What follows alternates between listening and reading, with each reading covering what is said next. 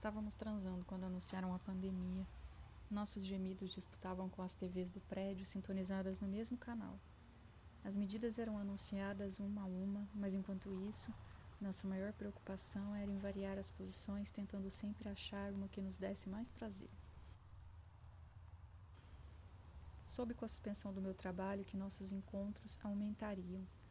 Havia me encontrado naqueles quadros sensíveis espalhados por toda a casa, naquela cama macia e no conforto de pedir um fast food para comer com calma e uma boa companhia.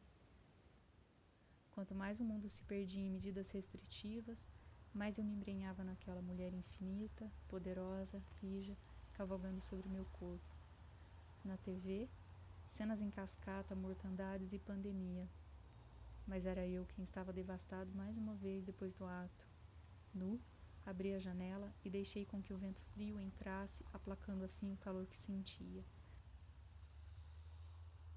Ela se cobriu, insinuando a posição que me queria entre os lençóis. Sartre estava certo. O inferno são os outros, por imporem tantos impostos e metas. Mas Sartre, que diferença me faz hoje? Beijos, cheiros e mordidas, e mais uma foda forjada e herdada no egoísmo enquanto o mundo se acabava. Tenho que ir, e hoje preso aqui nessa quarentena, uma esperança: ver aquela mulher da raba magnífica novamente e o mundo que vá para onde sempre foi.